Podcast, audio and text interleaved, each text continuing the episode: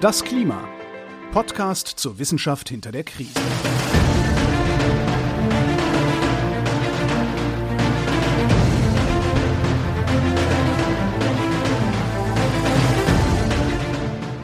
Hier ist das Klima, der Podcast zur Wissenschaft hinter der Krise. Wir lesen den aktuellen Bericht des Weltklimarats und erklären den aktuellen Stand der Klimaforschung jeden Montag mit Claudia Frick und Florian Freistetter. Schönen Hallo. Guten Morgen. Wir sind, wo sind wir denn in Folge 61? In Teil 3, in Kapitel 3 des sechsten Sachstandsberichts des Weltklimarats, was so viel heißt, wie dass wir noch einmal kurz auf die letzte Folge schauen, auf Kapitel 2. Da habe ich von den Emissionen erzählt. Wir haben darüber gesprochen, wo Zeug herkommt und Zeug in dem Fall sind diverseste Treibhausgase. Wer setzt die frei? Welche Sektoren setzen die frei? Welche Menschen setzen die frei? Wir haben festgestellt, dass vor allem reiche Menschen für einen Großteil der Emissionen verantwortlich sind und wir haben auch, glaube ich, festgestellt, dass äh, es sehr, sehr klimafreundlich ist, zu schlafen und sich nicht zu duschen. Ja, ja. Das haben wir auch so als Lebensstil jetzt übernommen. Sehr gut, ja. Also schlaft ein bisschen, duscht euch wenig. Das ist offensichtlich gut fürs Klima. Ja. Wo überall das CO2, die anderen Treibhausgase herkommen, könnt ihr euch nochmal anhören in der letzten Folge. Nicht nur vom äh, zu viel Duschen, das war natürlich nur eins der Dinge, über die wir gesprochen haben.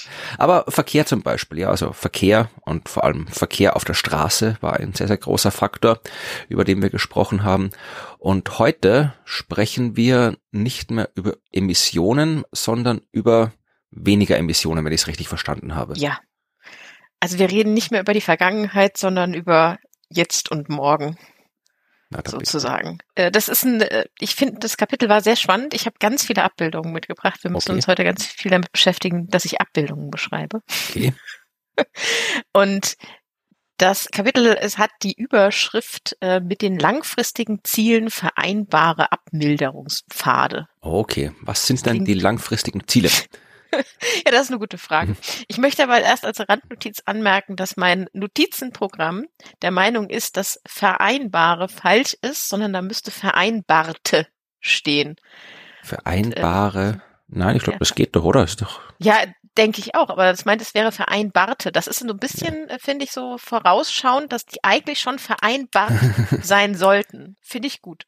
Das ist ein aktivistisches Notizenprogramm. Absolut. Ja, also äh, was sind langfristige Ziele? Das ist die, die wichtigste Kernfrage, die wir klären müssen. Also im Prinzip können das äh, unsere Warming-Levels sein. Ne? Also diese, wir hätten gerne unter zwei Grad mhm. Erwärmung mhm. oder lieber unter 1,5. Das sind auch die, die hier hauptsächlich in dem Kapitel genannt werden, könnten aber natürlich auch ein bisschen andere sein. Ne? Also jetzt zum Beispiel irgendwie bezogen auf andere Kenngrößen. Aber das Wichtigste ist der Warming Level und daraus ergibt sich natürlich wie immer was wie unser Kohlenstoffbudget, über das wir schon so viel gesprochen haben, äh, von dem wir auch wissen, dass es nichts Fixes ist, sondern natürlich auch immer davon abhängt, wie viel äh, andere Treibhausgase reinkommen und wie viel CO2 wir rausholen durch irgendwelche Kohlenstoffsenken wie Wälder mhm. oder technische Verfahren. Ja, und wo es natürlich auch Wechselwirkungen mit den Ozeanen gibt, ne? Wir haben, glaube ich, irgendwann mal über die Sättigung der Ozeane genau, gesprochen ja. mit Kohlenstoff. Ja, ich glaube, das war so irgendwie ganz am Anfang. Ja, genau. Da ging es um diese ganze, was, was alles im, im Ozean gespeichert wird und was genau. drin ist. Also dieses Kohlenstoffbudget, das sich ergibt, wenn wir sagen, wir wollen eine bestimmte Begrenzung auf eine bestimmte Erwärmung haben. Und das ist quasi so das langfristige Ziel. Und wenn man das Ziel vor Augen hat, was die jetzt so in diesem Kapitel machen, ist, sich zu überlegen, das ist, das ist das eine. Und auf der anderen Seite haben wir jetzt Möglichkeiten, etwas zu tun. Ne? Also mhm. wie, wie werden unsere Emissionen in Zukunft aussehen? Und dann bauen die eben diese Emissionspfade. Also wo stoßen wir welches CO2 aus und welche anderen Treibhausgase und wo mildern wir wie ab? Also aus diesen Emissionspfaden ergeben sich diese Abmilderungspfade, wo wir Dinge verändern. Also fangen wir jetzt schnell an, machen nee, langsam ach, am Anfang. Mach mal, mach mal, mach mal langsam oder wir gar nicht an. Also schrauben wir an der an Schraube A oder oder sind wir eher bei Schraube B unterwegs und auf gar keinen Fall drehen wir irgendwie Schraube C.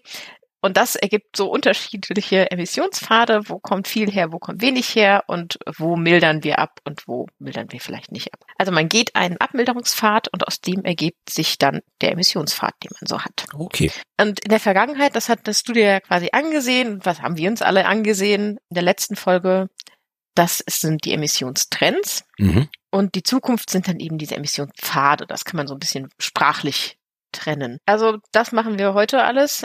Emissionspfade wandeln und äh, Abmilderungspfade wandeln. Das Wichtige, was das Kapitel tut, ist das Matching zwischen beidem. Okay. Also- gibt es Beispiele oder ich nehme an, es gibt Beispiele. Ja, es gibt jede Menge Gut. Beispiele. Also die, wenn, wenn du irgendwelche Abmilderungspfade hast und dann guckst du, zu welchem langfristigen Ziel passt dieser Pfad, den wir da haben. Mhm. Und äh, die ordnest du einander zu und sagst, also mit dem Abmilderungspfad, wenn wir das so und so machen und hier reduzieren und da nicht reduzieren, dann schaffen wir dieses Ziel. So, das ist das ganze Kapitel, und damit wären wir fertig, würde ich sagen. Okay, wunderbar.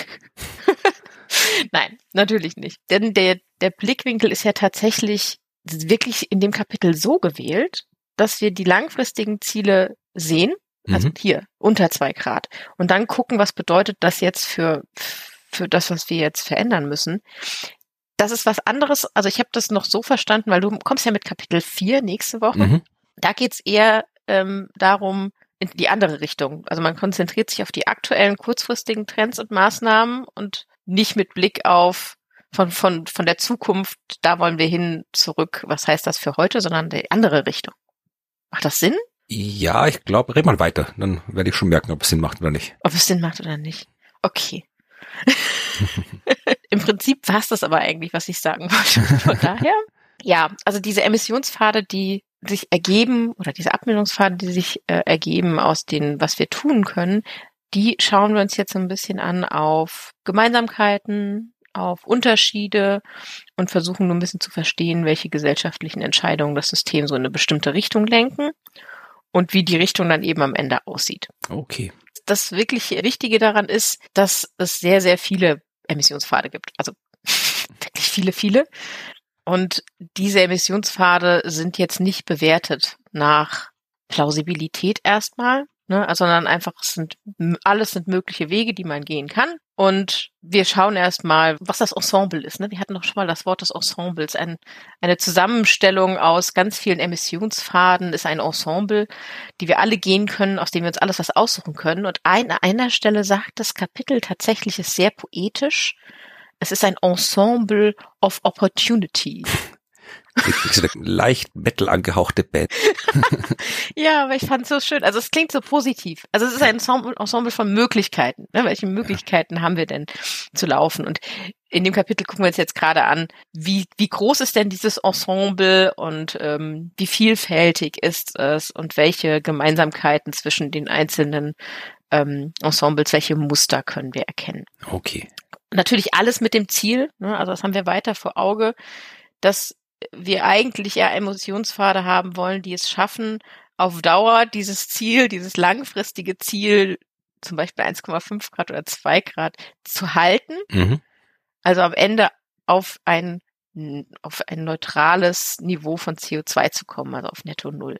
Das ist, glaube ich, das zentrale Querschnittsthema, ne? das Gleichgewicht zwischen den Emissionen durch Quellen und den Abbau durch Senken. Das äh, zur Einleitung und jetzt kommen wir zu diesen ganzen Abmilderungspfaden. Es Okay. sind so viele, dass wir uns damit ein bisschen länger beschäftigen werden und sehr viele Abbildungen dazu angucken. Na, dann bin ich gespannt, was ich zu sehen kriege. Also Abmilderungspfade werden natürlich, weil wir reden ja von der Zukunft, Mhm. simuliert. Ja.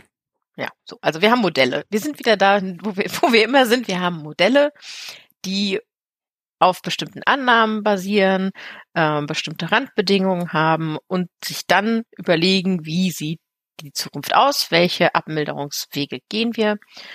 Und ein Modell muss dabei jetzt nicht bei diesen Abmilderungspfaden ein einzelnes Blockding sein. Das muss nicht eine Einheit sein, sondern das kann aus verschiedenen kleineren Modulen bestehen. Ne? Also Mhm. eins zur Kostenentwicklung, eins für die technologischen Entwicklungen.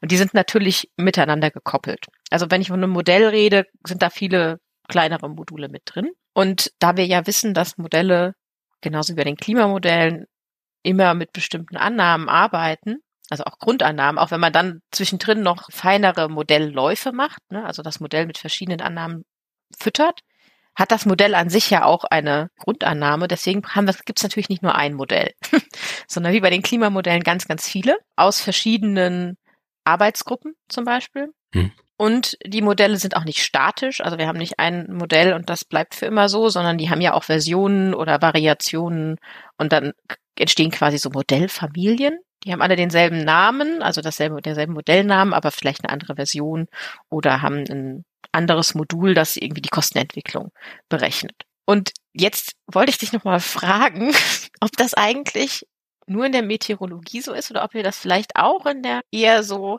anderen Welt der Physik macht. Komische Name, Namen für Modelle? Modelle weiß ich nicht, aber ich kann dir auf jeden Fall mit äh, definitiver Sicherheit sagen, dass äh, bei uns, also in meiner Disziplin, wir vergeben mit großer Begeisterung äh, komische Namen für Raumsonden, Teleskope und okay, Instrumente. Ja. Also in meinem anderen Podcast, das Universum, ist es fast schon so ein Running Gag, dass wir dann probieren zu raten, was das für eine absurde Abkürzung ist, beziehungsweise was hinter dieser absurden Abkürzung sind, oder wir probieren dann herauszufinden, wenn wir wissen, okay, da gibt es die Raumsonde so und so oder das Teleskop so und so, was könnte das blödeste Akronym sein, das man aus diesem Namen machen kann? Und meistens ist es dann auch genau das, was am Ende rausgesucht worden ist. Oh, schön. Manchmal ist es ganz gut. Also äh, momentan, also während wir das aufnehmen, ist ja gerade die Raumsonde DART äh, unterwegs gewesen, um mit einem Asteroiden zu kollidieren. Und mhm. da heißt natürlich, das heißt Double Asteroid Redirection Test, was dann natürlich zu DART, also wie DART-Pfeil, Wurfpfeil äh, wird, weil das ja eine Raumsonde ist, die auf den Asteroid geworfen ist. Und eigentlich hätte noch eine zweite Raumsonde dabei sein sollen mit dem schönen Akronym AIM, also Ziel. Ziel, oh mein Gott. Und das, hm. das ist noch tatsächlich was, was äh, Sinnvolles. Also da habe ich schon deutlich schlimmere, schlechtere Akronyme ja. für Zeug gelesen. Ah, aber es freut mich, es mhm. beruhigt mich, dass Akronyme insgesamt in der Naturwissenschaft offensichtlich ein Ding sind. Ähm, ja, ich, ich kenne auch sehr absurde Akronyme. Mein, mein Favorit ist Macchiato. Es war ein, äh, ein Projekt, ich glaube, das war, genau, es war der Name eines Projektes. Und das O von Macchiato, also die mhm. Latte Macchiato natürlich, das O ist das O von einem To. Okay. Also Global to Local war das, glaube ich, und das O war das To. Und ich denke so, nein. Aber gut, es, für das Akronym. Wer keinen äh, labbrigen Macchiato haben will, kann auch in der Astronomie sich auf den Weg machen, denn in der Astronomie äh, haben wir zum Beispiel Espresso. Ah, Wer das lieber hat. Espresso, wir sind jetzt vollkommen off-topic, aber Espresso ist eins der erfolgreichsten Spektroskope in der Wissenschaft. Also mit dem oh, hat man wow. ganz viele Exoplaneten entdeckt und das steht für Echelle Spectrograph for Rocky Exoplanet and Stable Spectroscopic Observations. Mhm. Ja, also klingt, klingt jetzt noch nicht so, als wäre das O aus einem absurden Teil des Wortes. Nein, äh, es ist, war. sie haben, glaube ich, ähm, sie mussten das E nehmen und von Spektrograph das P noch dazu nehmen. Ah, ja. Ich glaube, das äh, F für äh, vor haben sie weggelassen man merkt schon, dass es konstruiert ist, weil ja. äh, dass man zum Beispiel Stable Spectroscopic Observations macht, setzt man eigentlich voraus. Ich möchte keine instabilen oder hm. Beobachtungen machen. Das heißt, das Stable steht nur deswegen drin, damit man das Doppel-S für Espresso hinten kriegt. Aber wie gesagt, die Astronomie ist da genauso okay. dem schlechten Humor verhaftet Super. wie der Rest der Naturwissenschaft in dem Fall möchte ich dir nicht vorenthalten, dass die Modellfamilien natürlich auch schöne Namen haben. Also da können wir, also wir können die Palette erweitern. Es gibt nämlich hier eine Modellfamilie, die heißt Coffee. Mhm. Eine Modellfamilie heißt Tea. Es ist für alle was dabei. Was ich schön finde, ist auch, da gibt's auch Remind, okay. Message, äh, was haben wir noch? Witch. Ui, da wird's ganz, ganz, ganz zauberhaft.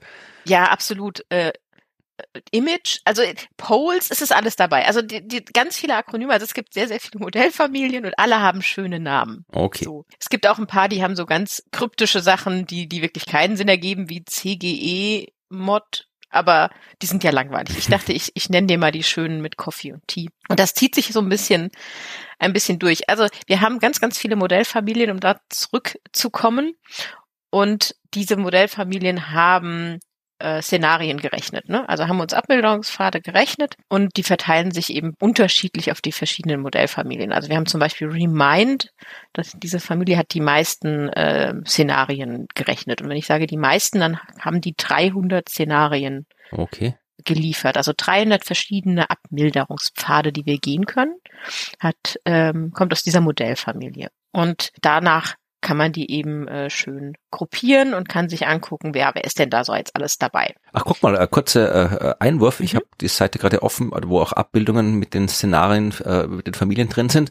Und da ist mir ein äh, Satz ins Auge gestochen. In Unterkapitel 3.2.4 geht es ja. um die äh, Szenario-Datenbank des ja. Sachstandsberichts.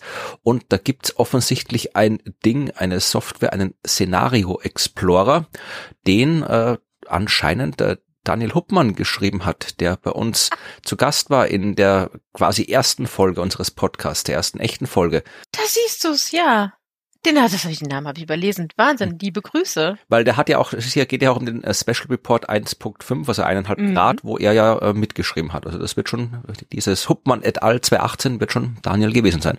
Ja, davon gehe ich aus. Guck, ja. Ja, schön. Sehr schön. Der hat sich also auch mit diesen ganzen Namen rumgeschlagen waren so viele Szenarien, dass er einen äh, Szenario Explorer programmieren musste. Ja, definitiv, definitiv. Ähm, also weil es gibt so viele Modellfamilien, die haben alle so viele äh, Modellläufe gemacht und Abmeldungsphase geliefert. Es gibt auch ganz viele Projekte, in denen das passiert ist, ne? Also so Vergleichsprojekte zwischen Modellen, die übrigens auch alle tolle Namen haben, wie Advance und Commit. Genau, und die wenn du die alle zusammenwirfst, dann hast du tatsächlich eine absolute Unmenge an äh, Szenarien, mhm. nämlich über 3000 Stück. Es sind 3131 verschiedene Abmilderungspfade, die eingereicht worden sind mhm. für diesen sechsten Sachstandsbericht, die aus diesen ganzen genannten Modellfamilien kommen und aus diesen Vergleichsprojekten kommen. Und die wurden dann eingereicht und zwar in die Szenariendatenbank. Da gibt's auch einen schönen Link zu, den können wir äh, mitgeben. Da muss man sich allerdings einloggen. Ähm, ich glaube, das ist nicht so zum direkt angucken, so schön wie der, wie der, wie der Atlas, sondern tatsächlich eher wissenschaftlich ausgerichtet. Aber die Daten sind da. Man darf da auch einen Zugang beantragen, wenn man da irgendwie Abbildungen schön draus machen möchte, zum Beispiel für irgendwie was zu illustrieren. Könnten wir wahrscheinlich auch. Ja, ach, wir haben sonst nichts zu tun. Willst du nicht noch schöne Abbildungen machen? Naja, gut. Lass, lass uns mal in diesen äh, Prozess reingehen, weil mhm. der ist wirklich spannend, wie sie denn aus diesen 3131 Szenarien jetzt etwas rausholen, was wir mitnehmen können, was uns, was uns hilft und was auch die verschiedenen Abmilderungspfade schön illustriert. Mhm. Und dafür gehen wir jetzt auf die Abbildung 3.5. Jawohl. Außer das Biologische, so wie Petrischalen mit Bakterienkulturen ja. drinnen. ich auch gedacht. Genau, also wir gucken auf Panel A, also ganz oben diese obere Abbildung und das sieht tatsächlich aus wie Petrischalen. Also was man hier sieht, sind ganz, ganz links so kleine graue Kästchen, die sind noch nicht rund wie Petrischalen, sondern eckig. Das sind Modellierungsteams, also Menschen, mhm. die äh, sich zusammengetan haben, um äh, Modellläufe zu machen für solche Abmilderungspfade. Und äh, so ein Modellteam nutzt in der Regel nicht nur ein Modell, sondern mehrere und ein Modell wird auch nicht nur von einer, einem Team genutzt, ne, sondern auch von mehreren Modellteams. Also das ist jetzt nicht so zu sortieren. Aber was man sieht, ist dann, dass aus jedem Modellteam so eine Gruppe an Pünktchen rauskommt. Bunte Pünktchen, das ist das, was in der Petrischale landet. Ja, weil sie keine Masken tragen. nee, Gott, Aerosole. sich auch noch. Und also jedes farbige Pünktchen, äh, also jede Farbe von äh, bedeutet, es ist ein Modellteam und äh, die haben eben verschiedene Szenarien oder verschiedene Abmeldungspfade eingereicht in diese Datenbank. Und dann haben wir so eine Petrischale aus ganz vielen verschiedenen bunten Pünktchen. Mhm. Und das ist eine ganze Menge, was da drin steckt. Jetzt steht da aber unten drunter eine Zahl, die nicht den 3131 entspricht, ne? Nee, da steht 2266. Genau.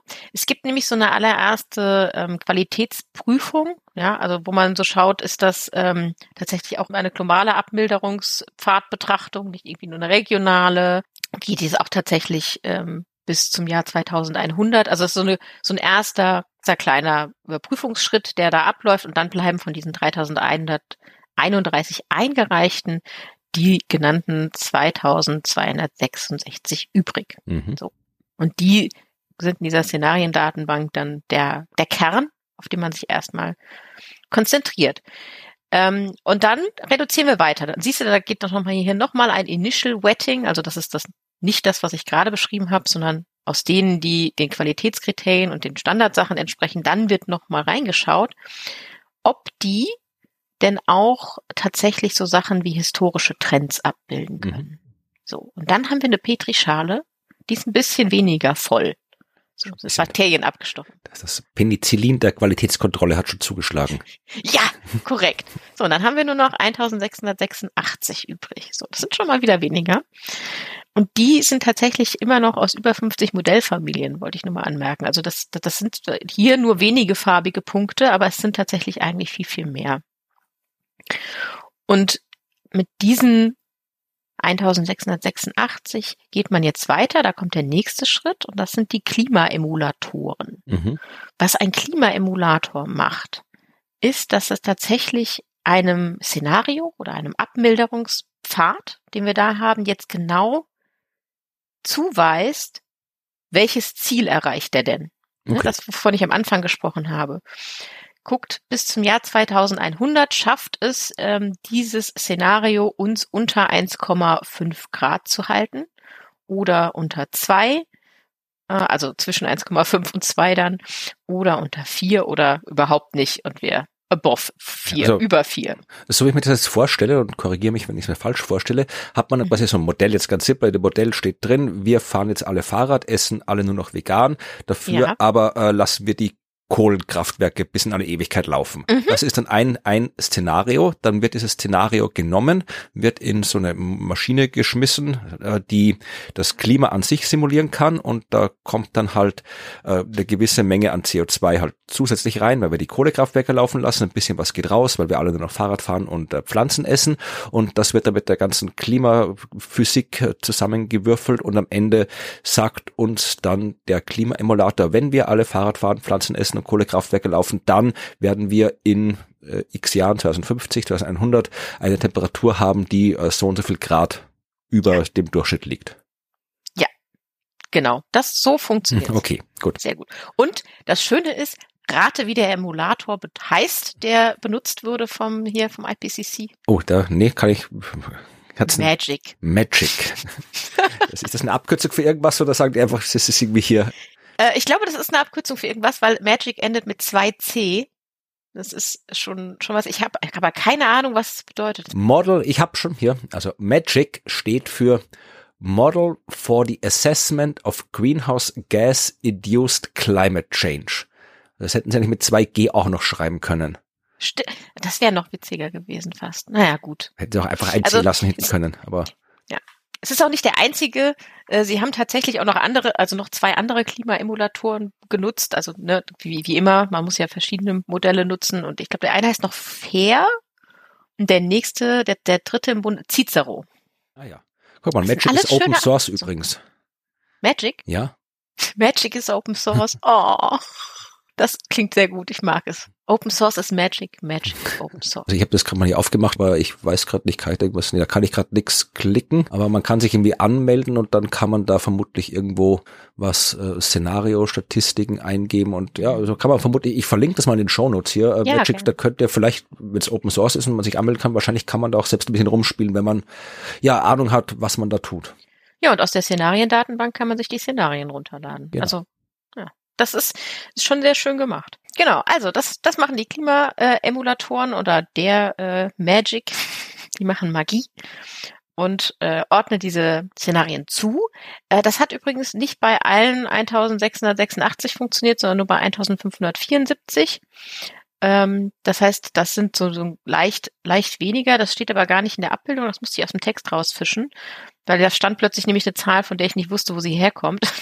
Und dann hatte ich das entdeckt. Okay, aber äh, diese Zuordnung zu den Szenarien, da würde ich gerne noch mal ganz kurz ein bisschen äh, genauer reinschauen, weil es sind nämlich acht Stück und mhm. diese Buchstaben- und Zahlenkombinationen tauchen überall auf.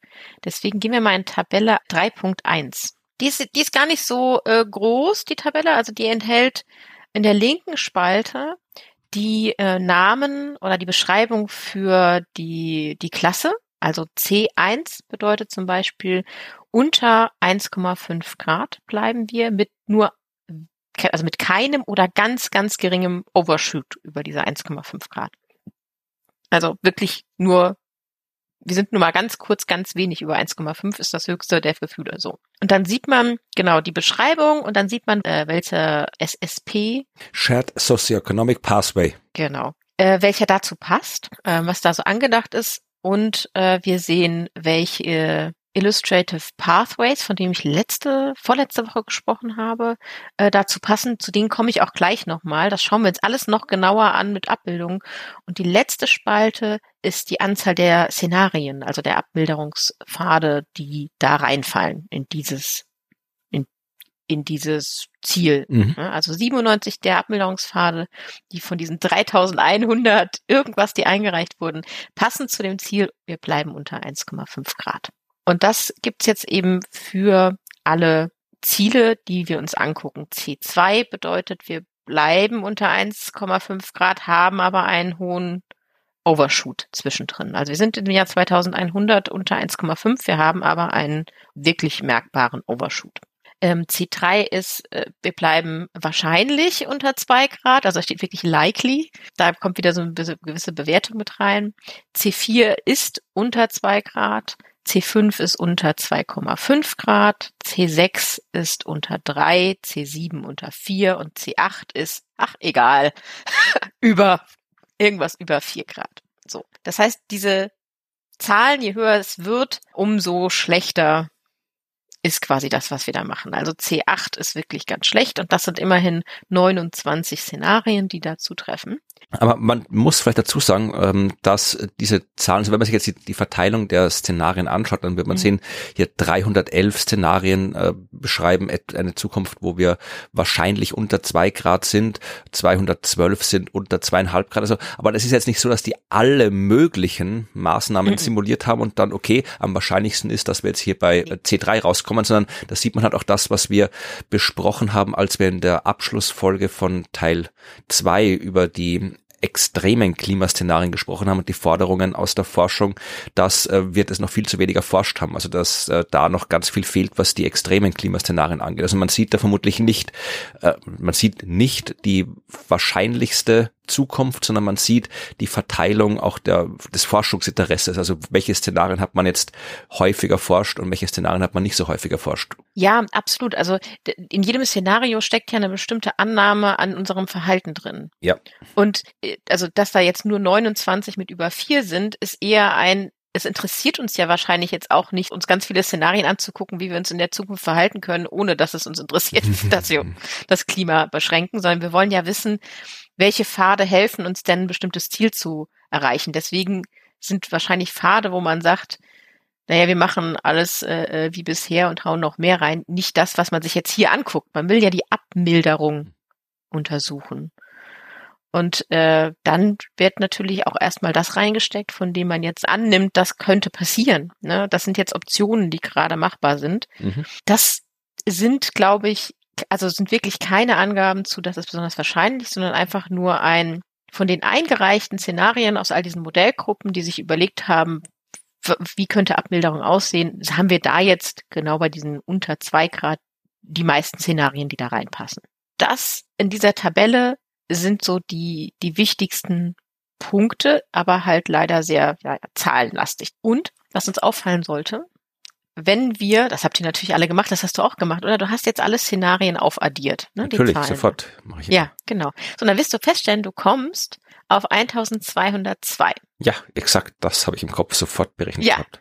Genau so. Das sind jetzt aber ein bisschen, ähm, bisschen weniger als die eben noch genannten 1574, die diesen Zielen zugeordnet sind. Mhm. Und äh, das liegt tatsächlich daran, dass sie ein paar äh, herausgenommen haben, die quasi schon aus den aktuellen kurzfristigen Entwicklungen nicht mehr plausibel sind. Mhm. Und äh, die nicht genug Daten hatten, um tatsächlich bis 2100 genau zu beschreiben, äh, wie bleiben wir denn in diesen Zielen mit drin. Also da wurde quasi nochmal ein bisschen was herausgenommen. Das heißt, am Ende haben wir 1202 Szenarien, die wir uns angucken, die tatsächlich plausibel sind im Sinne von mit den aktuellen Entwicklungen vereinbar. Bis 2100 uns angeben, die passen in dieses Ziel mit rein. Und das ist unser Kerndatensatz, mit dem wir arbeiten. Ich fühle mich fast wie in so einer komischen CSI-Folge, wo dann immer irgendwie, wenn sie dann irgendwie nach Ja. Verbrechensrunde, weil das mit das und wir haben noch tausend Verdächtige, dann muss noch dieses Kriterium und dann am Ende bleibt irgendwie, bleibt genau eine Person übrig und die wird verhaftet. Also ist es hier auch so, dass am Ende ein Szenario übrig bleibt, wo ich sage, okay, das ist es jetzt und das machen wir jetzt, das wäre doch cool. Das wäre schön. Nee. Aber obwohl, pass auf, doch, pass auf, wahrscheinlich.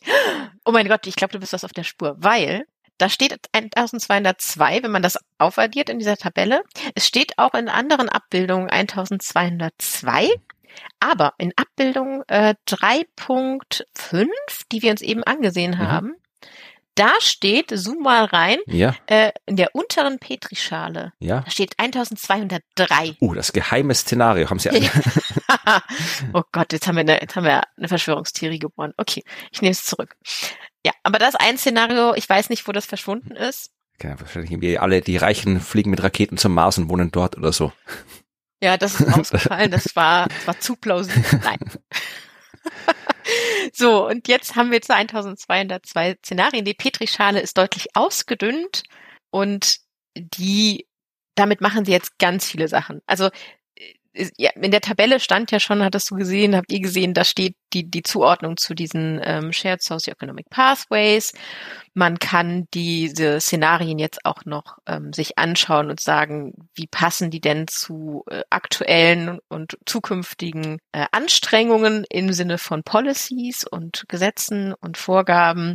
Zum Beispiel überhaupt gar keine also wir machen überhaupt keine Klimaschutzmaßnahmen oder wir machen die aktuellen Klimaschutzmaßnahmen, wir machen internationale und nationale. Also so kann man das auch noch einteilen. Das machen die für bestimmte Fragestellungen ist das halt relevant. Mhm. Also dass sie, dass sie sie so ein bisschen gruppieren nach dem Abmilderungsaufwand, den wir betreiben. Und äh, sie äh, gruppieren sie aber auch nach den Illustrative Mitigation Pathways, also Mhm. diesen IMPs oder nur kurz IPs für Illustrative Pathways, wo sie sagen, die haben Gemeinsamkeiten im Sinne von, sie halten an der äh, aktuellen Politik fest, der Current Policies, oder sie haben nur wenig, was getan wird, also dieses Moderate Action. Da habe ich in der vorletzten Folge ja drüber gesprochen und die Abbildung wurde hier auch nochmal wiederholt. Also Abbildung 3.5 äh, hat unten drunter ein Panel B und da sehen wir nochmal diese Illustrative Pathways Mhm.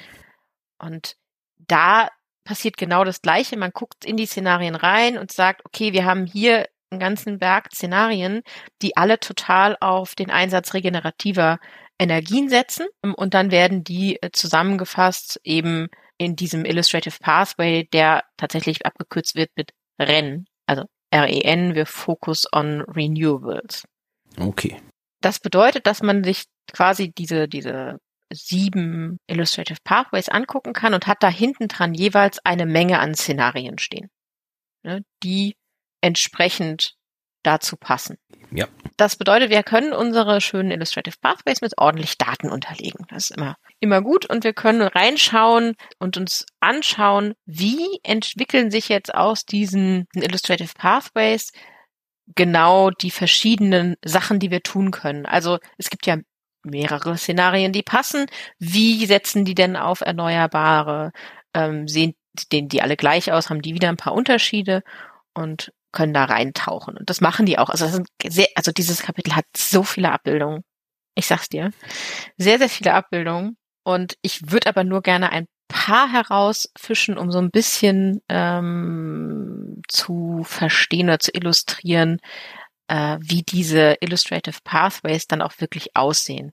Und wir wissen ja jetzt, das sind nicht einfach nur ausgedachte Illustrative Pathways, sondern dahinter stecken tatsächlich jeweils sehr, sehr viele Szenarien, die das unterstützen und uns sagen, wie genau die Bandbreite ist an Dingen, die man tun kann Mhm. im Szenario oder im Pathway sehr viele erneuerbare Energie. Und damit gehen wir mal rein in den, in die Abbildung äh, 3.7. Das ist Seite 23. Jawohl. Äh, also wir haben da äh, sehr viele Abbildungen. Ich kann da direkt dazu sagen, äh, eigentlich müssen wir wieder hochscrollen, Mhm. nämlich auf Seite 7. Und das ist jetzt nicht Seite 7 des Berichts, sondern die Seite 7 des PDFs. Mhm. weil da ist nämlich vor dem PDF sind doch immer die Korrekturen. Ihr erinnert euch, genau. dass manchmal äh, in diesem Draft, der es ja noch ist, also in diesem ähm, Vorabveröffentlichung Korrekturen drin sind und diese Abbildung tatsächlich hat eine Korrektur. Also scrollen wir auf die Seite 7 des PDFs, jetzt muss ich das selber machen. Frag mich, was der Unterschied ist. Äh, der Unterschied, es sind mehr Punkte. Ach so. Also die Auflösung ist feiner. Das, also das ist der einzige, den ich sehen konnte. Ich weiß nicht, ob sonst noch jemand einen anderen Unterschied entdeckt, aber ansonsten habe ich keinen gesehen. Es sind ja, mehr Punkte. Es sind mehr Punkte. Ja. Ja. Die, die Achsen sind ein bisschen, äh, nicht so, ein bisschen weiter geschnitten, aber, oder hier bei, bei einem ist der eine Punkt ein bisschen weiter unten Mhm. Was das Stimmt. hier sucht den, sucht den Unterschied. Ach so, weil der, weil der jetzt, der startet nicht, du hast recht, die Achse ist ein bisschen äh, ja, knapper bei der neuen Abbildung. Es ist jetzt irgendwie, also qualitativ würde ich sagen, ist da nichts anders mhm. an diesen Diagrammen. An, dem, an der nee, korrigierten Version. korrigierte Version fängt ein bisschen später mhm. an mit der, mit den Jahren. Mhm. Also unten ist nämlich die Jahre aufgetragen.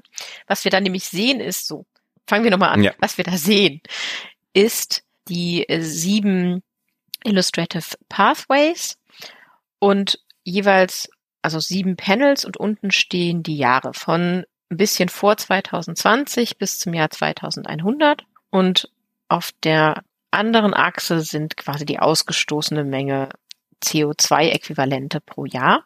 Mhm. Ähm, da müssen wir jetzt nicht genau auf die Zahlen gucken. Es geht eher so darum zu sehen, wie sind die Wege, wie unterschiedlich sehen die aus. Und dann haben wir aufeinander gestapelt solche schönen Mengen und Kurven von, wo kommt denn jetzt das CO2 her? So, das haben wir uns ja für die Vergangenheit angeguckt bei, in den Emissionsfaden und das ist jetzt quasi so für die möglichen Pfade für die Zukunft. Und unter der Current Policies das äh, ist ganz oben links, sieht man den großen Berg an fossilem CO2, der einfach fröhlich weiter ein großer Berg bleibt und sogar noch ein bisschen anwächst. Mhm. Ja, das ist so der größte Brocken, dieses braune fossile CO2. Und dann gibt's noch so ein äh, Orange für die Treibhausgase, die eben nicht CO2 sind. Und die summieren sich so aufeinander auf. Also da passiert nicht viel. Also Current Policies, es, es steigt an. Genau, ja, da wird, so. ja, das Einzige, was, was passiert, ist eine negative Entwicklung im Sinne von, es wird mehr. Ja. Gut. Ähm, dann haben wir ähm, Moderate Action, also wo wirklich wenig passiert. Das ja, ist das zweite Szenario, da passiert anfangs nicht, nicht viel. Es wobbelt ein bisschen auf einer Stelle und dann erst so ab 2060, 2070 sinkt es. Ab. Ich würde sagen, das ist äh, einfach eine Variation von Current Policy. Das ist, wir sagen, wir machen mal so weiter und in Zukunft wird es schon. Ja, genau. da, da geht's weiter bis 2060 und dann passiert irgendwas. Ja, genau, da passiert Magie und dann ähm, genau. wird's besser. So. dann kommt Technologie und macht's besser. So. Ja, das ist schön. Ja, dann haben wir ähm, Gradual Strengthening, das GS. Da sehen wir, dass wir tatsächlich zum ersten Mal irgendetwas tun. Mhm und es am Anfang natürlich noch ein bisschen so bleibt, also bis irgendwie 2020 und dann sinkt es rapide ab. Wir haben 2022, ich sehe das noch nicht, aber das ist äh, der Pfad und dann sehen wir, es sinkt total extrem ab, die fossilen CO2-Ausstoß und die ähm, anderen Treibhausgase werden auch ein bisschen weniger, aber der Hauptanteil ist wirklich fossiles CO2 wird weniger und wir haben ähm, hier Carbon Capture, ne, unsere beliebten Methoden, um CO2 aus der Atmosphäre zu holen. Das sieht man, das geht tatsächlich dann ins Negative bei manchen. Also hier BECS zum Beispiel, immer die schönen Abkürzungen, kennen wir ja noch. Das ist Bioenergie, wo tatsächlich äh, der Kohlenstoff gespeichert und aufgefangen wird, wo dann tatsächlich ein negativer Effekt passiert. Also das ist jetzt auch wieder hier, damit das niemand falsch versteht, das ist nicht, ja. dass hier äh, vorausgesagt wird oder prognostiziert wird, äh, die Technologie ist dann soweit und dann wird sie eingesetzt, sondern wir gehen ja. davon aus, äh, wenn wir das irgendwann da in Zukunft soweit haben vielleicht und dann auch noch einsetzen, dann wäre das der Effekt. Exakt. Das sind alles Annahmen. Also da steckt ja auch die Annahme drin, dass wir das tatsächlich so machen mhm. und dass die Technologie entsteht und dass sie so großskalig eingesetzt werden kann, wie sie sich das da in den Modellen vorstellen. Also ich glaube, da ist das der Begriff Ensemble of Opportunities gar nicht so verkehrt. Also das ist eine der Möglichkeiten. Wie wahrscheinlich das ist, wird nicht bewertet. Und man kann in Frage stellen, klappt das oder nicht? Ja. Wird es das geben? So, und äh, wenn wir uns dazu entschließen, zum Beispiel diesen Illustrative Pathway ähm, ähm, Gradual Strengthening zu gehen, dann hoffen wir darauf, dass am Ende auch diese Technologien da sind. Was passiert, wenn sie nicht da sind? Ja, in der Realität heißt dann, okay, wir müssen umdenken. Und dann haben wir noch die anderen Szenarien, ne? Also so im Sinne von den anderen Abkürzungen, Net Negative Emissions, also NEG, REN für die Renewables, LD war Low Demand, also wir brauchen weniger, wir verbrauchen einfach weniger und SP war Shifting Pathways. Das war die Vereinbarkeit mit den anderen wichtigen Zielen, die wir haben. Mhm. Also diesen Sustainable Development Goals. Und die sehen alle ähm, sehr ähnlich aus. Also wir haben sehr starkes Absinken direkt am Anfang. Nach 2020 geht es äh, steil runter, hauptsächlich auch wieder im Bereich fossiles CO2. Auffallend ist, dass bei den ähm, Net Negative, also wenn wir wirklich versuchen runterzukommen und die Sachen ähm, wieder einzufangen, negative Werte zu bekommen, dass dann natürlich ganz besonders viel auf diese Carbon Capture Sachen gesetzt wird. Da ist ein wirklich signifikanter Anteil, der negative Werte beisteuert zum gesamten Treibhausgasausstoß. Mhm. In dem Szenario übrigens bleiben aber die nicht CO2 Treibhausgase relativ hoch. Ja, aber dadurch, dass wir dann so viel wieder rausholen, landen ja. wir trotzdem bei weniger als null Treibhausgas. Genau, ab 2080 sind wir in dem Fall bei negativen Treibhausgasemissionen und sogar schon ab 2060 bei negativen CO2-Emissionen. Aber das, wie gesagt, setzt voraus, dass das alles funktionieren würde, ne? dass wir die Technologie haben und sie auch in der großen Breite einsetzen. Und trotzdem bitte die Kurve genau mhm. angucken und trotzdem das fossile CO2 fast auf Null runter haben. Ja. ja also das, da kommen wir nicht dran mhm. vorbei. Also das ist die Zusammenstellung aus den verschiedenen Szenarien und Modellen. Was steckt denn dahinter, wenn wir diesen Illustrative Pathway ansehen? Wie entwickeln sich in den Modellen die fossilen CO2-Sachen, die verschiedenen Carbon Capture Methoden und die nicht CO2-Treibhausgase? Und das sind unsere möglichen Wege, die wir gehen können. Und egal welchen davon man sich jetzt anguckt, also mal abgesehen von Current Policies und Moderate Action.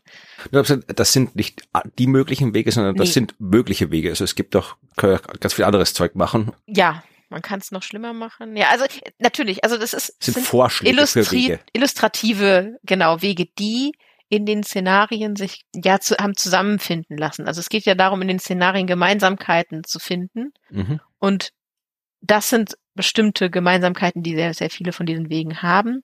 Genau, es sind die Möglichkeiten, die wir auch im Moment denken können. Ja, also es wäre möglich, dass da tatsächlich noch Sachen auftauchen, an die bisher nicht gedacht wurde. Ja. Aber darauf, sich diese anzusehen, hat man sich im Moment geeinigt und ich hoffe, dass wir uns für einen der unteren entscheiden. Sag ich mal. Was das bedeutet, also das waren jetzt die CO2-Ausstoß Werte, die wir uns angeguckt haben. Das bedeutet natürlich auch eben bestimmte Dinge für die, ja, die Sachen, wie wir Energie gewinnen. Und dazu gibt es dann eben das Pendant auf Seite 23. Das ist jetzt keine korrigierte Abbildung, sondern das ist tatsächlich auf Seite 23 die Abbildung 3.8, die genau gleich aufgebaut ist. Also wir haben wieder diese sieben Panels ähm, mit ähm, diesen sieben Illustrative Pathways und wir haben wieder diese Skala von 2020 bis 2100. Und dann haben wir die Energie, die gewonnen wird pro Jahr auf der Achse aufgetragen und dann die Quellen. Und das ist natürlich ein wenig vergleichbar mit dem, was wir uns angeguckt haben. In Rot ist hier in dem Fall wieder fossile Energiequelle. Da sehen wir natürlich den Anstieg bei den Current Policies und bei Moderate Action nur so einen leichten Abfall ab 2060. Und bei den anderen, es geht stark runter. Ähm, aber man kann eben auch sehen, wie sich zum Beispiel die Erneuerbaren entwickeln in den verschiedenen Szenarien.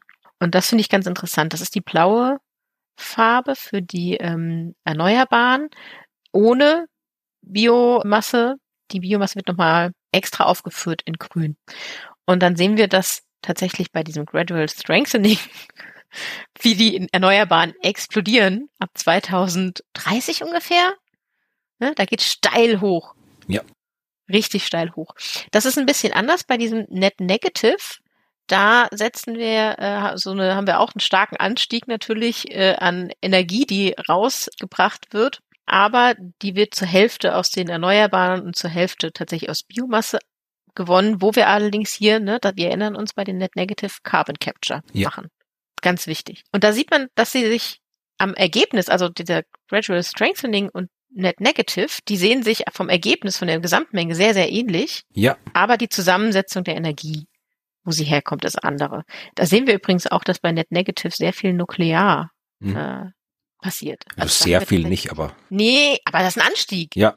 Wollen wir das? Äh, naja, also jedenfalls in dem Sinn, in diesem Illustrative Pathway würden wir ein bisschen mehr auf Nuklearenergie setzen. Schön ist auch zu sehen, dass bei dem Weg äh, Low Demand, ne, also wir wollen weniger Energie verbrauchen, das auch genau zu sehen ist. Ne? Also der Energiebedarf sinkt ab im Vergleich zu den Szenarien vorher, die wo alle der Energiebedarf weiter hochsteigt. Bei Low Demand sinkt er ab insgesamt und am Ende ist eben das meiste auch aus den Erneuerbaren.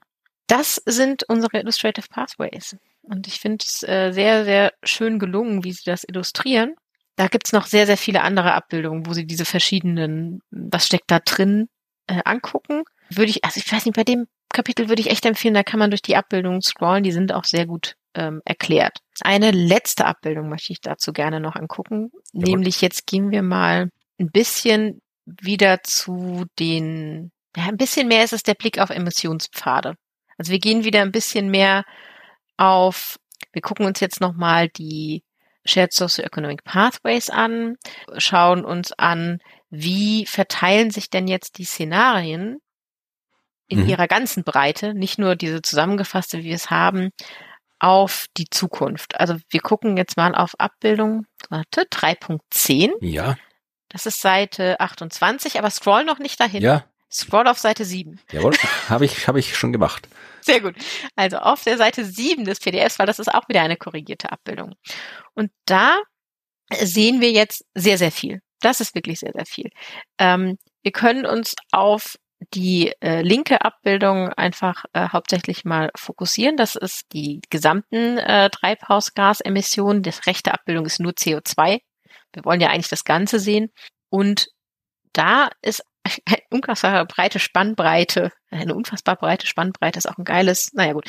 Wir haben da eine sehr große Bandbreite an möglichen Ausgängen. Und da sehen wir, was alles in den Szenarien Ja, also wir fangen da an, also das fällt wieder eine Zeitreihe, wir fangen heute an Ja. und da ist alles so bei ungefähr ja 50 Milliarden Tonnen CO2-Äquivalent pro Jahr, was wir rausschmeißen und das kann, je nach Szenario, kann das bis zum Jahr 2100 auf ja fast das Dreifache gehen oder auf ja äh, Minusemissionen. Also wir holen aktiv Zeug raus. Also da ist von ja keine Ahnung minus 10 Milliarden Tonnen pro, pro Jahr bis 150 Milliarden Tonnen pro Jahr alles drin für die Ja. Zukunft. Alles möglich. Ähm, und wie gesagt, keine Wahrscheinlichkeiten. Ähm, und was du sehr schön äh, erkannt hast, ist, dass wir daran ablesen können, in welchem Jahr wir auf Netto Null kommen, so ungefähr. Also schauen wir uns zum Beispiel mal an. Ach, fangen wir mit dem schlechtesten an. Wir gehen mal in C8. Mhm. Das sind diese, ist diese rote Schattierung. Das sind quasi alle Szenarien. Wir erinnern uns, das waren bei äh, C8 insgesamt, ich scrolle nochmal zur Tabelle, 97 Szenarien, die zu dem Ergebnis C8 führen, also über 4 Grad Erwärmung. Mhm. Und wie die sich dann verteilen, das bauscht sich dann auf, also wird immer breiter äh, über den Zeitreihe, bis wir dann quasi im Jahr 2100 zwischen ungefähr, naja, so 85 oder ja, 85 Gigatonnen CO2 bis zu über 140 Gigatonnen CO2 haben. Okay. So. Das ist bei den Szenarien möglich. Und die erreichen natürlich niemals null. das ist bei den Szenarien äh, nicht vorgesehen, dass wir ähm, über vier Grad kommen und trotzdem null äh, Emissionen oder negative Emissionen sogar erreichen. Das ist eine Herausforderung für da schon bist, damit das klappt. Ja, aber äh, wenn wir dann die gestrichelten Linien angucken, passt das zu SSP 5, also unserem Shared Socioeconomic Pathway 5. Da sehen wir nämlich diese gestrichelte Linie, die ist aber ein bisschen über diesen C8-Szenarien. Also das ist noch schlechter, das Szenario des, der so Shared Socioeconomic Pathway als diese gesamten Szenarien. So. Das wäre also auch noch möglich. Juhu.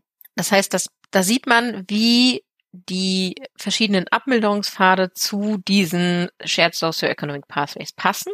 Und der C8 passt noch am ehesten zu dem Shared Socioeconomic Pathway 5 oder 3. Mhm. So. Dann gehen wir mal zu einem, der vielleicht ein bisschen schöner ist. Äh, gehen wir wieder C1. C1 ist unter 1,5 und kein, keiner oder höchstens ein minimaler Overshoot über diese 1,5 Grad. Das ist das andere Ende des Spektrums. Es ist grün und da sehen wir, dass diese Szenarien sehr, sehr schnell in den Fall gehen. Also es wird immer von den 50 Gigatonnen am Anfang, geht es dann sehr, sehr schnell runter, äh, über 20 runter zu null. Mhm. Und die Null erreichen die so zwischen, äh, ich mal sagen, 2060 bis, naja, erst 2100. Das ist eine sehr große Breite.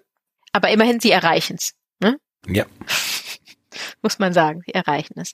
Äh, das Ähnliches gilt für C2.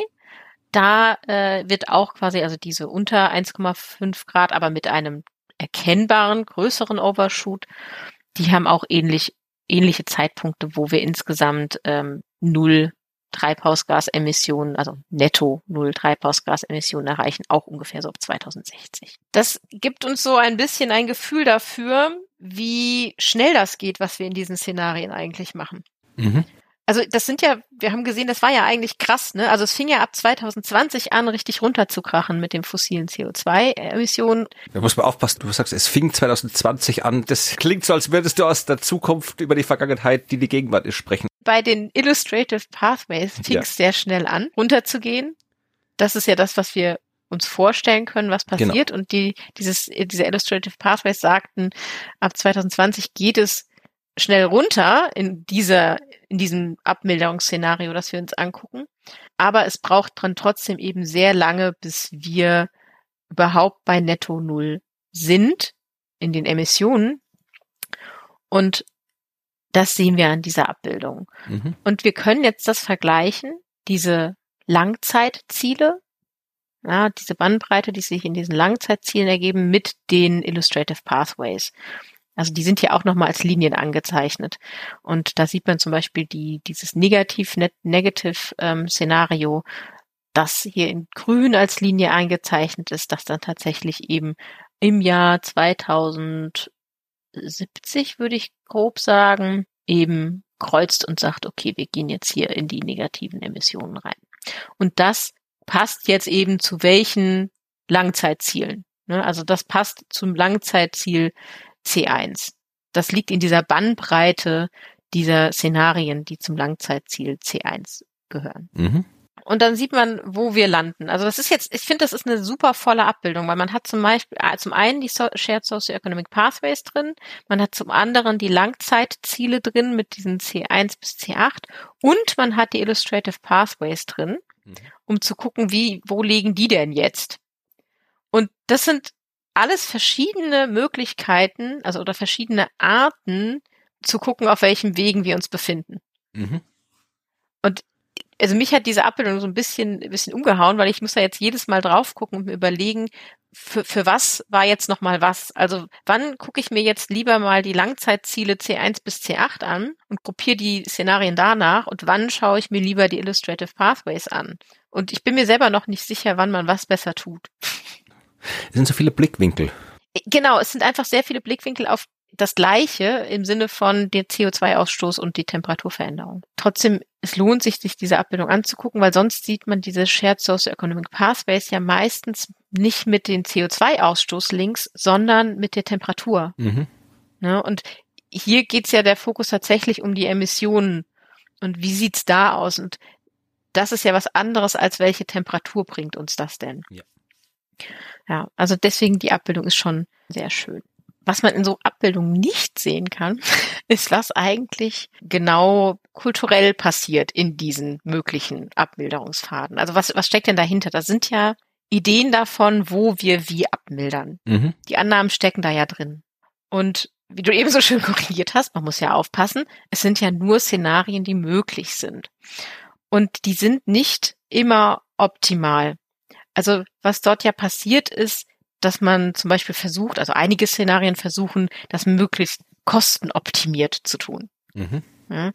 Und das hängt dann natürlich ein bisschen davon ab, ob man damit mit so einem kosteneffektiven Szenario überhaupt mal äh, netto äh, null äh, CO2-Emissionen erreicht, wie viel ähm, Möglichkeiten man hat und wie teuer die sind. Also wenn zum Beispiel das nicht sehr kosteneffektiv ist, ähm, CO2 aus der Atmosphäre zu holen, dann ist das etwas, was dann da eher unwahrscheinlich passiert, sondern dann reduziert man vielleicht eher den, die Nachfrage. Äh, wenn da hingegen dieses Carbon Capture super billig ist, passiert eher das. Ne? Also das sind ja so Sachen, die stecken da drin, die sehen wir jetzt nicht. Wir hatten jetzt gerade so diese Vogelperspektive. Und was wir auch nicht daran sehen, ist, dass das jetzt global ist. Das hat nichts oder wenig damit zu tun, wie das dann zum Beispiel verteilt über verschiedene Regionen aussieht oder über verschiedene Sektoren, das ja auch nochmal immer wieder ein Thema sein wird. Also netto negative CO2 oder generell Treibhausgasemissionen, wie wir es gerade gesehen haben, dass sie in bestimmten Szenarien oder für bestimmte langfristige Ziele in einem bestimmten Zeitraum eintreten, die sind global. Regional kann das zum Beispiel bedeuten, dass es in einem Land immer noch netto positive ähm, Treibhausgasemissionen gibt, aber in anderen negative. Und das Gleiche gilt für Sektoren. Ja, der eine Sektor ist vielleicht viel früher bei äh, Netto Null oder sogar bei Negativ, während andere viel später dahin kommen oder sogar weiterhin netto positiv bleiben, weil es vielleicht da keine gute Möglichkeit gibt, das CO2 zum Beispiel zu speichern oder andere Treibhausgase entstehen. Und wenn man das weiß, dann kann man sich auch schon denken, und das sagen Sie auch nochmal, dass diese kostenoptimierten Wege, die da eben auch drinstecken, nicht aber immer sehr fair sind. Es wird dann eben die, die An Abmilderungsanstrengungen und Kosten werden ungleich verteilt. Ja, das kann durchaus vorkommen, ja. Genau, das passiert. Und das passiert eben auch äh, zwischen verschiedenen Regionen oder Ländern. Und deswegen ist es manchmal nochmal ganz gut oder wichtig, sich die Begriffe anzuschauen. Und das ist etwas, wo ich jetzt wirklich lang dran gesessen habe und ich hoffe, dass wir das jetzt gut gemeinsam verstehen. Also, es gibt nämlich einen Unterschied zwischen Netto Null CO2 und Carbon Neutrality, also Neutralität, also CO2-Neutralität. Es gibt einen Unterschied zwischen Netto Null CO2 und CO2-Neutralität. Okay, dann hoffe ich, dass du mir den Unterschied jetzt erklären wirst. okay. Und zwar geht es um verschiedene Randbedingungen. Also netto Null, egal ob jetzt CO2 oder Treibhausgase, netto Null bedeutet, dass die Emissionen und das Herausnehmen, also das Einbringen und Herausnehmen der Treibhausgase und des CO2s in die Atmosphäre nur betrachtet wird bei dem, was unter der direkten Kontrolle der Region, des Landes oder des Sektors liegt. Okay. Also, wenn ein Sektor bei Netto Null ist, dann ist dieser bei Netto Null bei dem, was er emittiert und bei dem, was er wieder aufnimmt. Mhm. Im Gegensatz dazu, wenn wir eben Treibhausgas oder CO2-Neutralität haben, dann sprechen wir davon, dass es insgesamt alle Emissionen und alles, was aufgenommen wird, auch außerhalb der Kontrolle dieses Sektors, also was mit ihm zusammenhängt, aber nicht in seiner direkten Kontrolle ist, trotzdem mit eingerechnet wird. Also ich persönlich kann in meinem Leben Verhalt CO2 netto null sein, mhm. aber nicht CO2 neutral, weil ich zum Beispiel nicht kontrollieren kann, wer jetzt hier, äh, weiß ich nicht, mein ähm, Frühstücksjoghurt wie herstellt. Ich esse gar keinen Joghurt, wie komme ich auf so ein blödes Beispiel? du isst gar keinen Joghurt, okay. Ähm, nee, stell's dir so vor. Du sagst, dass du jetzt äh, netto äh, null sein willst ja. und hast dann jetzt beschlossen, dass anstatt dass du immer äh, deinem Bekannten in Japan fliegst, mhm. der einfach immer zu dir kommt.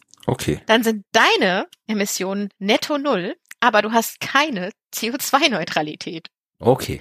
Weil dann kommt ja dein Freund zu dir. Okay. Wenn du dann nur auf dich guckst, du bist dann netto, netto null bei CO2, aber mhm. du hast natürlich verursacht, dass jemand anders äh, etwas bringt. Wenn wir jetzt global denken, also wirklich komplett alles zusammen, alle Sektoren, alle Regionen der Welt zusammen denken, dann ist das das Gleiche. Mhm. Ne? Also dann ist Netto Null tatsächlich auch ähm, neutral. Ja, wenn die Welt Netto Null ist, ist die Welt auch CO2-neutral. Aber wie gesagt, Genau. wenn ich jetzt sage, ich will jetzt hier, ähm, ich Mhm. will jetzt Netto Null werden, ich äh, verkaufe mein Auto und fahre dann aber ständig im Auto meiner Freundin als Beifahrer mit, dann bin ich persönlich zwar Netto Null, aber nicht CO2-neutral, weil ich Nee, das. genau, weil ja. du tatsächlich ja noch mit jemandem mitfährst. Ja. Genau. Okay. Und diesen Unterschied fand ich nochmal schön äh, zu verstehen, weil hier sehr viel, jetzt haben wir sehr viel über Netto äh, Null gesprochen, das war aber global. Und dann ist es tatsächlich auch äh, CO2-Neutralität. Aber wenn wir später in den folgenden Kapiteln äh, auf die Sektoren gehen oder auf Regionen gehen, das ist da nicht das Gleiche, sondern es kann passieren, dass Sektoren netto Null werden Mhm. weil sie es schaffen, ihre Emissionen an einen anderen Sektor auszulagern. So, weil wir das verschieben. Und äh, diese Wechselwirkungen sind natürlich total wichtig und die muss man betrachten. Man kann nicht dann nur einen Sektor anschauen, was ja sehr oft passiert, sondern muss natürlich gucken, dass es auch übergreifend am Ende drunter bleibt. Du kannst es ja wirklich so vorstellen, dass ein Sektor versucht, netto negativ zu werden und wirklich CO2 rauszuholen, aber kann das gar nicht schaffen, weil eben bei einem anderen Sektor, der einem immer wieder was draufschaufelt. Also wenn man zum Beispiel über ähm, Elektrizität oder sowas redet, äh, wir gehen jetzt weg von Heizen mit Öl, dafür wird jetzt mit Strom geheizt, dann, ne, dann geht aus dem einen Bereich, wird was rübergeschaufelt zum anderen. Und dann muss der Sektor gucken, was mache ich denn jetzt damit? Jetzt muss ich gucken, dass ich mehr äh, grüne Energie schaffe, aber ich bekomme ja immer mehr Nachfrage. Wie mache ich das denn jetzt? Also die doppelieren sich so ein bisschen gegenseitig. Also wenn wir jetzt nicht den Energiesektor in Form für Strom auch CO2 reduzieren, dann haben wir einfach nur das Problem verlagert von A nach B. Wenn jetzt alle hier, äh, das ist eine Firma oder ein Land, Mhm. du weißt, in Bayern sind ab sofort Verbrenner verboten, es fahren nur noch Elektroautos, dann Mhm. ist das aber immer noch nicht äh, der Sektor, äh, Auto noch nicht äh, CO2-neutral, solange nicht auch die Energie, mit der die Elektroautos geladen Ja. werden, äh, komplett CO2-neutral ist. Genau. Wenn man sich dann aus NRW die Braunkohleenergie holt. Ja, also das sind so, so Beispiele, die man sich äh, im Kopf behalten muss. Wir werden in den Kapiteln, ich glaube ab Kapitel 6 wird das sehr in, wird, glaube ich, so in, in, in Sektoren gedacht, so mit, mit Buildings und Energy Supply und äh, Transportation. Und da muss man dann immer gucken, dass man im Kopf behält, ne, wir reden nur von Netto Null in diesem Sektor. Immer den Blick offen halten, auch für was bedeutet das für die anderen. Okay. Also das gilt übrigens aber auch natürlich im positiven Sinne. Also wenn wir zum Beispiel mehr recyceln, ja, dann nehmen, entnehmen wir ja auch der, der Erde we weniger Ressourcen. Mhm. So, und das heißt, wir müssen äh, äh, da äh, weniger reinstecken. Wenn wir Bäume pflanzen äh, oder grüne ähm, Dächer machen, also mit, mit Gras bewachene ähm, Dächer, dann haben wir natürlich äh, zum einen CO2, das wir rausnehmen. Wir haben aber auch weniger Energiebedarf äh, zum Kühlen, weil wir das machen. Also die, die Sektoren sind immer übergreifend zu betrachten. Mhm. Okay. Dann wollte ich noch über was Schönes reden. Okay, schön. Ich äh, sollte meine Definition von schön äh, überdenken. Ähm, noch mal ganz kurz ein paar Worte zu verlorenen Vermögenswerten. Ja. Okay, wenn du das schön findest, dann bitte, dann recht drüber. ah, nein, ich, ich fand es ich fand eine Perle, denn es geht um stranded assets, also wirklich verlorene Vermögenswerte im Sinne von man hat etwas investiert Mhm. und man muss damit jetzt, man muss das leider aufgeben. So. Wir denken mal an Atomkraftwerke, wo viel investiert wurde und man muss sie aufgeben. Und das ist tatsächlich als Risiko, also sie machen da so eine, so eine Risikobewertung. Also welche Vermögenswerte, die wir in der Vergangenheit gemacht haben, sind denn jetzt einem Risiko ausgesetzt, wenn wir äh, in die Zukunft gehen mit Klimawandelabmilderung, Mhm. solche gestrandeten, verlorenen Vermögenswerte zu sein. Und natürlich ganz oben auf der Liste stehen Braunkohlekraftwerke. Ja. Es tut mir sehr leid, das den ähm, Betreibern von Braunkohlekraftwerken zu sagen, aber Braunkohlekraftwerke laufen sehr hohes Risiko, verlorene Vermögenswerte zu sein. Ja, das ist, sowas kommt ja auch vor. Es muss ja nicht immer nur Energie sein. Das war ja vermutlich so. In den äh, Anfang der 2000er ging es vermutlich den Leuten, die in, weiß nicht, äh, Videotheken investiert haben. So Mhm. ähnlich. Absolut. Genau. Also man, man kann es ja so sehen, was ist denn da verloren an den Vermögenswerten? Das ist ja tatsächlich äh, geplant ist, das Braunkohlekraftwerk oder es wurde so designt, dass das Kraftwerk läuft bis 2080. Ja. Und wenn man es dann halt 2030 abschaltet, dann sind natürlich eine, eine gewisse Laufzeit wirklich verloren, vor denen man eigentlich bei der Planung gerechnet hat, dass sich dann die Investition ja noch auszahlt. Mhm. So, und das ist dann der verlorene Vermögenswert. Das kann man ja beziffern oder ausrechnen. Und ähm, je nachdem, wie man das macht, also welche Abmilderungspfade wir gehen, steigern oder senken wir das Risiko für solche verlorenen Vermögenswerte. Also wenn wir zum Beispiel sehr viel später anfangen mit Abmilderung, haben sie mhm. herausgefunden, dass es in vielen Szenarien sich dann herausstellt, dass wenn man später anfängt, es eben sehr, sehr viel wahrscheinlicher ist, dass noch viel mehr Vermögenswerte verloren gehen, weil dann eben viel mehr abgeschaltet werden muss. Ja. So, anstatt das graduell zu machen, äh, muss dann plötzlich flächendeckend alles gemacht werden. Und das heißt also auch aus dem Vermögensblick heraus ist eine frühe Anpassung sinnvoll und e-, egal wie man sich anpasst, Braunkohlekraftwerke. Ja, sorry. Ja, ich meine, abgesehen davon, dass ich mein Geld überhaupt nirgendwo investiert habe, ich habe es auch nicht in ja, Braunkohlekraftwerken investiert. Ja, ich glaube, das sind auch. Wer es macht, ist aber schuld.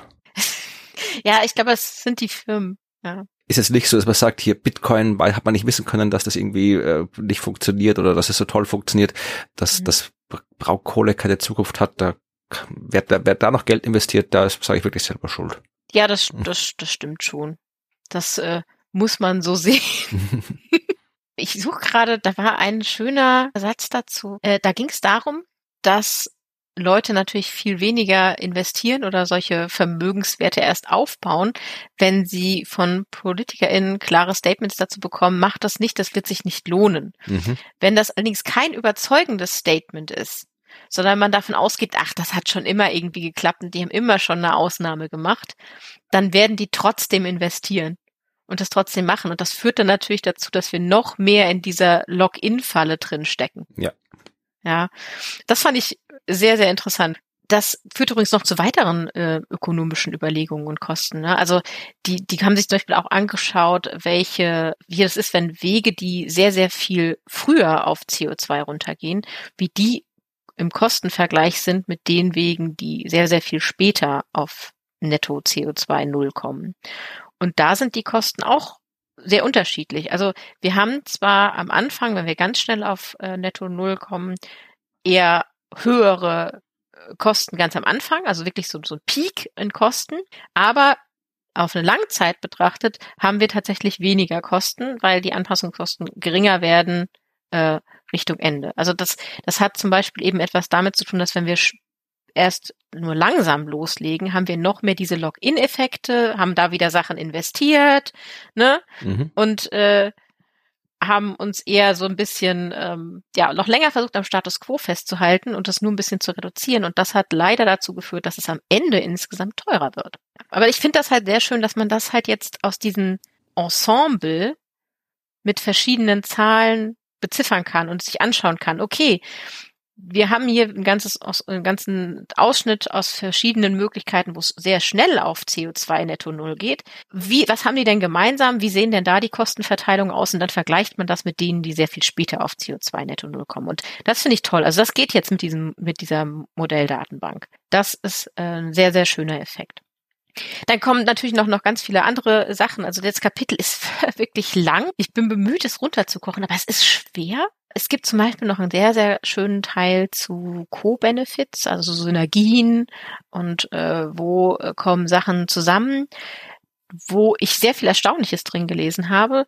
Nur so als kurzes ähm, Highlight. Also es ist natürlich klar, dass die Entwicklung der Bevölkerung, also die Anzahl der Menschen auf dieser Erde einen sehr großen Einfluss darauf haben, wie viel Energie wir brauchen, wie viel CO2 wir ausstoßen, wie viele Treibhausgase wir ausstoßen. Und wenn die das jetzt so ein bisschen übereinander legen mit den Sustainable Development Goals, also unseren Nachhaltigkeitszielen, die wir so gesellschaftlich erreichen wollen, sagen sie zum Beispiel, dass wenn wir das SDG Nummer 5, das ist übrigens Gender Equality, mhm. Gleichberechtigung. Wenn wir das tatsächlich ernst nehmen und umsetzen und zum Beispiel auch die ähm, Reproductive Rights, also das Recht auf Verhütung, und ähm, durchsetzen, dass tatsächlich die Wahrscheinlichkeit äh, steigt, dass wir einen geringeren Anstieg in der in der Gesamtbevölkerung haben. Ne? Und äh, wenn wir diese Ziele erreichen, und dann quasi beide Ziele erreichen, dass es tatsächlich natürlich auch noch andere Ziele verbessert, wie zum Beispiel weniger Hunger oder ist es eher zu erreichen, dass wir unsere Klimaziele schaffen, weil wir eben weniger Menschen sind. Ja, also das steht da drin und ich war so ein bisschen, also da dachte ich so, das ist ja mal interessant, dass da tatsächlich Reproductive Rights drin steht. Habe ich noch nicht so erwartet. Naja, es spielt alles eine Rolle. Es hat wir in den vergangenen Kapiteln auch immer wieder, dass mhm. diese diversen sozialen, oder soziale Aspekte ist das falsche Wort, aber dass das mhm. alles natürlich mit eine Rolle spielt, wie die Gesellschaft äh, funktioniert, wie sie sich verändert und ja. Ja, ich finde das toll. Also, dass da wirklich drin steht, also so Voluntary Family Planning, also wenn man das schafft, den, den Leuten die Entscheidungsfreiheit zu geben, wie sie ihre Familie planen wollen, dass das auch dem, dem Klima hilft. Ja. Und natürlich noch anderen Zielen. Das finde ich, finde ich sehr schön. Und sie auch nochmal betonen, und das hatten wir in einem Kapitel auch schon, dass wenn wir die Armut abschaffen, da steht wirklich mhm. Eradication of Extreme Poverty und gleichzeitig trotzdem für alle äh, Energie äh, bereitstellen, das funktioniert. Das geht auch, ohne dass wir die CO2 und die Treibhausgasemissionen nach oben steigern. Das, das sind keine kompetitiven Ziele. Das ist nichts, was sich ausschließt. Ja, eh, das glaubt man halt oft nicht. Also ich, ich glaube es eh, nee. aber andere glauben es halt oft nicht, dass, das, dass, dass, genau. dass sich sowas alles ausschließt. Ja, steht hier noch. Es schließt sich nicht aus. So. Und jetzt gibt's noch ein ganzes, ganzen Abschnitt über äh, Machbarkeit. So, also eine Bewertung der Szenarien. Jetzt kommen wir tatsächlich oder kämen wir tatsächlich zu der Bewertung der Szenarien, wie machbar die sind ist immer noch keine Wahrscheinlichkeit, also nicht wie wahrscheinlich treten sie ein, sondern ein, wie machbar wäre das eigentlich, was wir da haben. Und das finde ich, also das ist eine total schwierige, schwierige Sache. Also es ist nichts, ist ja nichts, was sich total einfach einteilen lässt. Was ist denn machbar und was ist nicht machbar? Welche Faktoren spielen da rein, ob etwas machbar ist? Mhm. Da gibt's ja gibt's viel, was reinspielt. Also die haben, glaube ich, sechs, genau, sie haben sechs Dimensionen der Machbarkeit. Also ist irgendwie etwas zum Beispiel machbar im Sinne von geophysisch, also wie viel Biomasse haben wir eigentlich, wie viel Wind haben wir eigentlich, wie viel Solarenergie haben wir eigentlich. Also das ist eine Machbarkeit. Haben wir denn genug Sonneneinstrahlung und Fläche, um Solarzellen aufzustellen? Also das ist eine Machbarkeit. Äh, Dimension dann äh, ökonomisch. Also ähm, wie viel, das ist jetzt nicht meine, meine Lieblingsdimension, aber wie viel ähm, Bruttoinlandsprodukt verlieren wir denn? Wie viele Investitionen verlieren wir denn? Da stehen übrigens auch wieder die, die Stranded Coal Assets drin, also die gestrandeten Braunkohlekraftwerke. Ähm, das ist auch eine Machbarkeitsdimension. Technologisch natürlich. Ne, wie effektiv sind denn unsere Windanlagen, Solaranlagen, unsere Carbon Capture Sachen? Äh, oder soziokulturell, also wie viel Energie brauchen wir denn? Wie verändern wir eigentlich unsere Landnutzung? Äh, essen wir immer noch Fleisch? Mhm. Solche Dimensionen. Und all diese äh, Dimensionen und Möglichkeiten addieren sich auf zu einer Bewertung der Machbarkeit aller Szenarien. Das steigt dann quasi von äh, plausibel das ist tatsächlich dokumentiert, das passiert oder wir sehen schon erste Ansätze oder ähm, geophysisch, ja, natürlich haben wir genug Biomasse, um das und das zu machen oder wir hätten genug Wind, um das und das zu machen. Äh, das, das wäre jetzt so plausibel und steigt dann so an über, naja, das ist jetzt eher so Best-Case-Scenario. Also könnte plausibel sein, aber ist jetzt eher so am Rande von dem, was was wir als plausibel annehmen und es muss schon noch einiges besonders Tolles passieren. Und dann gibt's äh, unprecedented, also ja, sehr spekulativ. Solarkraftwerke im Weltall. Ja, ja, das, das Level, genau. Oder, oder vielleicht sowas wie, wir fangen im Jahr 2020 an. Sehr spekulativ. bis, bis schon absolut nicht mehr möglich. Die Politik genau. ist vernünftig. Unprecedented. Ja, genau. ja, ja, das wäre ja auch was. Das steht da auch drin. Das ist in genau dem Kapitel steht drin. Das äh, habe ich tatsächlich gestern noch mit jemandem drüber gesprochen. Ähm, hier steht drin, dass die Ausrichtung oder die Fokussierung äh, von PolitikerInnen auf Legislaturperioden tatsächlich so ein ganz kleines Problem darstellt und ein, ja, das macht es ein bisschen weniger plausibel bedeuten kann. Tja, dann müssen wir die Monarchie wohl wieder einführen überall. Ja. Damit die ja. länger werden. Ja, das, das, das, ähm, ich weiß nicht so genau. Lieber nicht. Brauchen, ja. Wir brauchen Klimakönige. Ja, das stimmt. Ja, ich, ich mach Österreich, du machst Deutschland, okay? Nee, danke. keine. Nee, habe ich keine Ambitionen für. Mir fallen bessere Menschen Ähm, ja, äh, aber auf jeden Fall äh, sollten wir kein Senior Public Official nehmen, denn denen wird hier ähm, attestiert, dass sie sehr an dem Status quo orientiert sind, ne, also sehr auf das setzen, was haben wir denn gerade und wir wollen es nicht verlieren und dass das auch so ein bisschen die äh, Plausibilität von manchen Wegen und Szenarien verringert. Ja, ja wer hätte das ja, gedacht? auch hier, auch Inconsistencies between Talk, Decision and Action. Weißt du, Menschen sagen was und dann machen sie nicht das, was sie gesagt haben. Nee, das, das halte ich für Quatsch.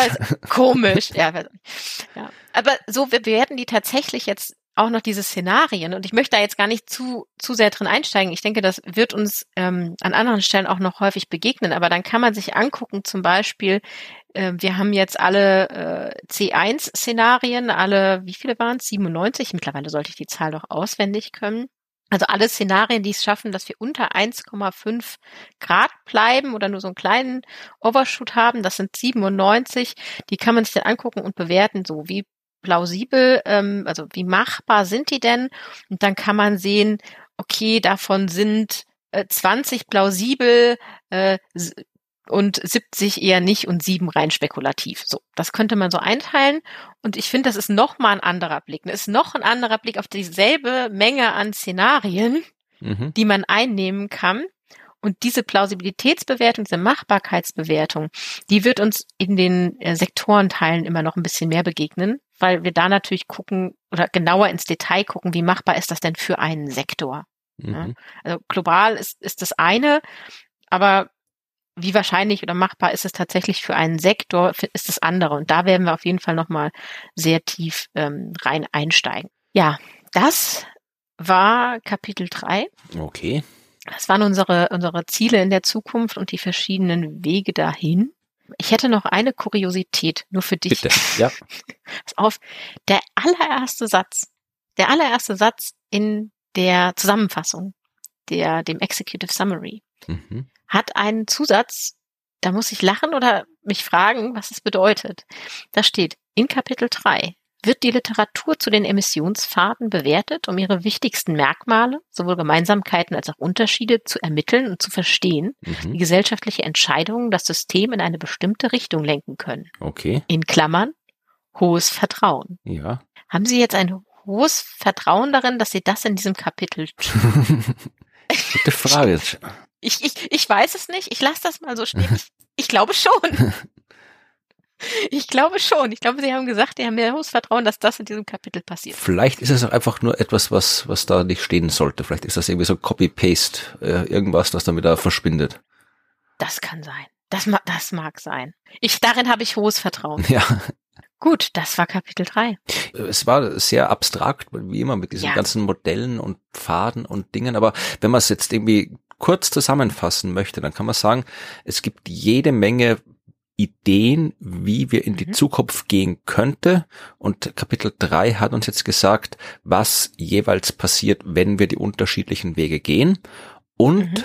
was ich mir merke ist, es gibt viele Wege, wir haben viele Zahlen gehört, aber wir können uns vermutlich auf ein paar Dutzend einigen. Ein paar Dutzend Wege führen in eine Zukunft, die halbwegs brauchbar ist, um das mal so zu sagen. Exakt. Und zwar aus dem Blickwinkel von den langfristigen ja. Zielen, aus den sozioökonomischen Blickwinkeln und aus den Blickwinkeln von der Machbarkeit. Genau, das heißt, wir haben mhm. nicht nur noch die Möglichkeit auf eine brauchbare Zukunft, sondern sogar noch Auswahl, wie wir sie erreichen. Ja, ja das Ensemble of Opportunity. Genau. Ja, die Band gründen wir nochmal. So, also dann war das Kapitel 3. Kapitel 4 wird auch ein bisschen abstrakt, aber dann auch wieder nicht. In Kapitel 4 geht es auch wieder um äh, Entwicklungswege, aber wir schauen uns jetzt nicht so die lange Zukunft an, sondern eher so die nähere Zukunft, also 2030er, 2050er und vor allem, wir werden uns ausführlich mit den NDCs beschäftigen. Erinnerst du dich noch, was NDCs sind? Nationale, nur, nationale. Nein, das sind die, die Nationally Determined Contributions. Es wird sehr viel um das Pariser Klimaabkommen gehen im nächsten mhm. Kapitel und die NDCs, das ist das, was die Länder gesagt haben, was sie gerne tun wollen würden, um das Ziel des Pariser Klimaabkommens einzuhalten oder das Pariser Klimaabkommen einzuhalten. Und mit diesen mhm. NDCs werden wir uns äh, in der nächsten Folge dann ausführlich beschäftigen. Okay. Ja, das wird, das wird spannend. Ja, hoffe ich mal. Ja, und bis dahin könnt ihr uns Feedback geben, wenn ihr uns Feedback geben wollt, nämlich unter der E-Mail-Adresse podcast.dasklima.fm. Ihr könnt auch einfach Kommentare unter dasklima.fm schreiben. Dort findet ihr nämlich alle Podcast-Folgen und Shownotes zu allen Podcast-Folgen mit den Abbildungen, mit den weiterführenden Links und darunter kann man Kommentare schreiben. Das heißt, auch da könnt ihr uns Feedback geben. Äh, wenn ihr uns anderweitig Feedback geben wollt, ja, dann weiß ich, findet Wege. Ihr könnt, wenn ihr uns auf der Straße trefft, sagen, dass ihr den Podcast toll findet, wie auch immer ihr euer Feedback Feedback uns zukommen lassen möchtet. Ihr könnt auch die Möglichkeiten der diversen Podcast-Plattformen nutzen und uns dort bewerten mit Sternen, mit Kommentaren, was auch immer. Ihr könnt anderen Leuten erzählen, dass dieser Podcast existiert und hörenswert ist. Dann hören ihn auch mehr Leute. Ihr könnt den Podcast auch unterstützen, wenn ihr wollt. Auch dazu gibt's in den Shownotes die Möglichkeiten, wie man uns äh, Geld zukommen lassen kann, weil wir mit diesem Podcast ja kein Geld verdienen. Wir werden nicht gesponsert, weder von der fossilen Lobby noch von irgendwelchen anderen Lobbys, auch nicht von der grünen linken Weltverschwörung. Also niemand sponsert uns, niemand gibt uns Geld, außer ihr, wenn ihr das wollt. Und wenn ihr das nicht wollt, dann gebt uns kein Geld. Wir machen es trotzdem, weil wir der Meinung sind, dass äh, es wichtig ist, dass darüber geredet wird und dass es wichtig ist, dass dem zugehört wird und dass sich über das Klima informiert wird. Und wenn ihr euch wieder über das Klima informieren wollt, dann habt ihr in der nächsten Woche dazu wieder die Möglichkeit. Und bis dazu sagen wir Tschüss und freuen uns auf nächste Woche. Tschüss. Tschüss.